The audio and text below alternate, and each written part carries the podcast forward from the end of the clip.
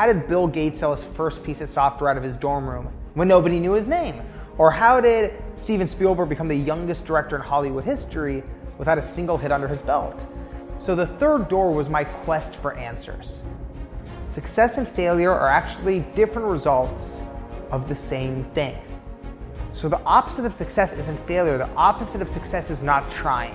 And not only was that one of the biggest lessons I learned from Quincy Jones, it's also one of the biggest things I've realized that all the most successful people have in common. There's this innate understanding of that relationship of success and failure, and how they're not opposites, but they're actually different parts of the same path.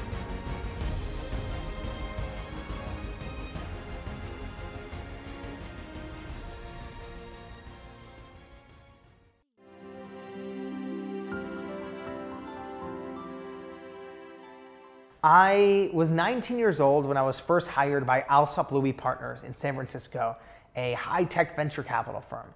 And it was about one year into working on the third door. I had already gotten, you know, uh, just a handful of interviews when I met this venture capital firm and they brought me on as an associate for the firm. And I learned a lot in those, you know, few years I worked in venture capital. I learned about technology, I learned about investing. And one of the great things about venture capital is you get access to a lot of different kinds of entrepreneurs and a lot of different situations. You know, even just being in Silicon Valley and uh, getting access to learning from such you know diverse people who had been in the technology field longer than I had been alive. So it was this incredible experience, and I couldn't be more grateful. And if anyone is very interested in technology and in finance, venture capital is a perfect intersection for that.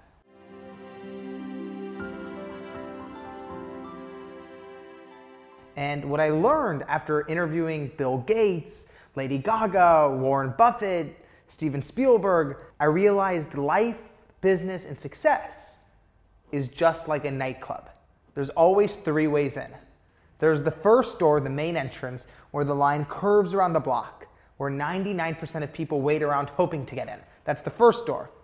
And then there's the second door, the VIP entrance, where the billionaires and celebrities go through. And school and society have this way of making us feel like those are the only two ways in. You either wait your turn or you're born into it. But what I learned is that there's always, always the third door. And it's the entrance where you jump out of line, run down the alley, bang on the door 100 times, crack open the window, go through the kitchen. There's always a way in. And it doesn't matter if that's how Bill Gates sold his first piece of software or how Lady Gaga got her first record deal, they all took the third door.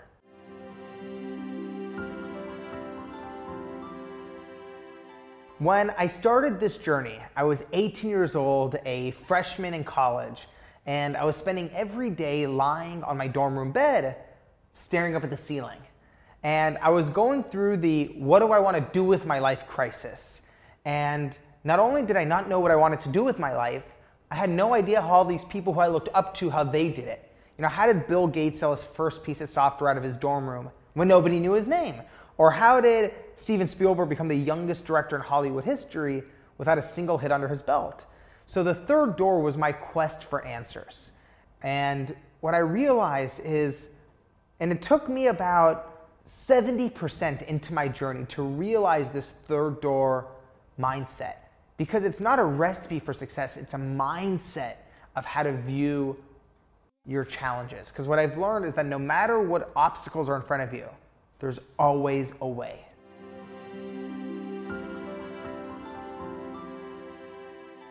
The hard part is leaving the line for the first door because that's where your friends are standing, that's where your family expects you to be, that's where your school wants you to be. So, leaving that line for the first door, that long queue where there's 99% of people standing, leaving that line is terrifying and it's the reason most people don't actually go to achieve their dream.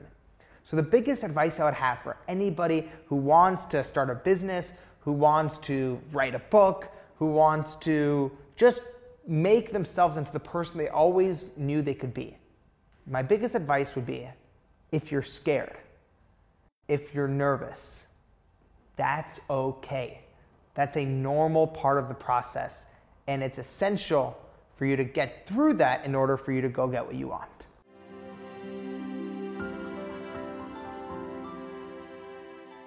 If you're young and you have anxiety or fear about your future and wants to know what their path is or wants to know what, you know, their passion is, and something that helps simplify it is something I call the 30 day challenge. This is a practice a tool anybody can use. So go get a notebook and on the cover of the notebook, write 30 day challenge. And then for the next 30 days, at the same time every day, journal in that notebook about three questions. Answer three questions. Number one, what excited me today? Number two, what drained me of energy today? And then number three, what did I learn about myself today? And if you journal on these three things every day for 30 days, by the end, you'll start to see a neon sign pointing you in the right direction of your path.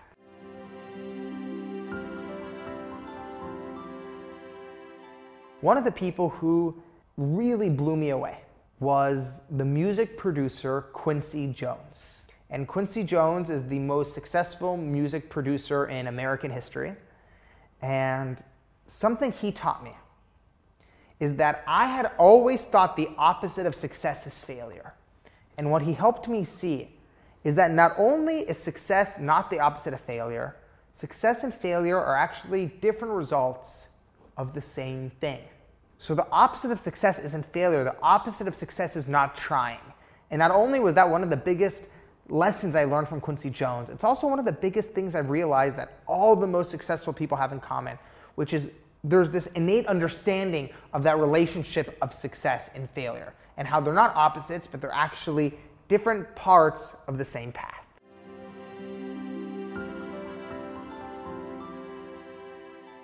When I started out, you know, I was 18 years old and I was completely terrified when I was sitting down and interviewing all these, you know, very well-known leaders.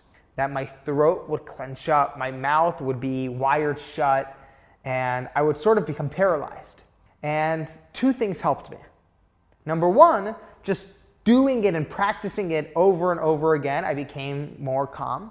But number two, that helped me the most, was slowly coming to the realization that these are human beings. They might have more money than me, they might be more famous than me, but they're not more human than me. And that helped me relax tremendously.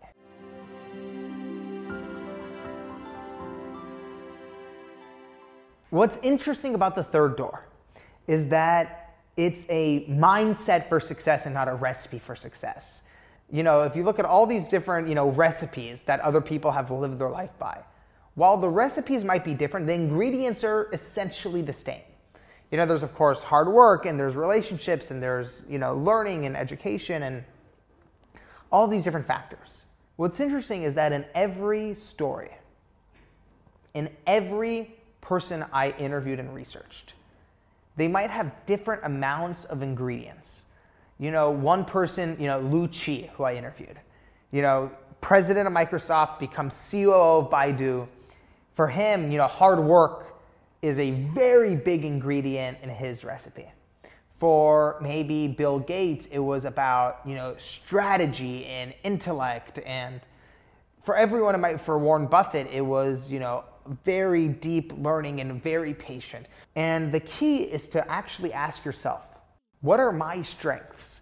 And how can I double down on that? Because that's what's going to make you the most successful version of you.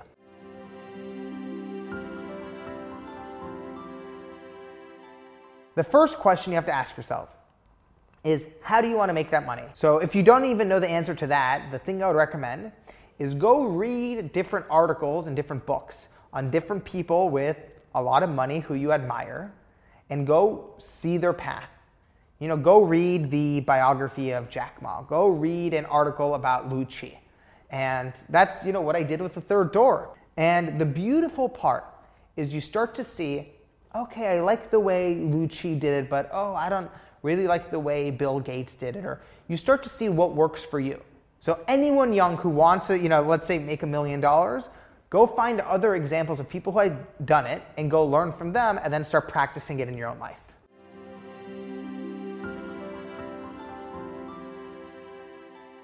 the biggest thing I will tell you is you're going to make mistakes along the way. But there's a good way to handle it and a bad way to handle it. Some people hate their mistakes. When they make a mistake, they don't want to talk about it, they want to ignore it, they want to pretend it never happened. And that's the biggest mistake you can make. What I learned from Quincy Jones is that the key is to cherish your mistakes.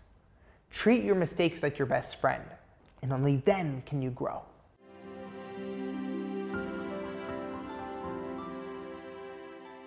Is one of the biggest mistakes you can make is trying to completely replicate someone else's path.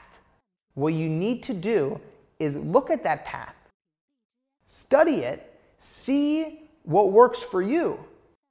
But remember that the reason that worked for them, the reason, you know, something worked for Jack Ma is because of the very special circumstances he was in. And the circumstances you're in are different. So you have to be very thoughtful and very mindful before you go and copy something. You have to ask yourself, what makes you you? Because only then can you know the right move. I'm Alex Banayan, author of The Third Door Knowledge, Intelligence, Future. I'm on EcoTalks.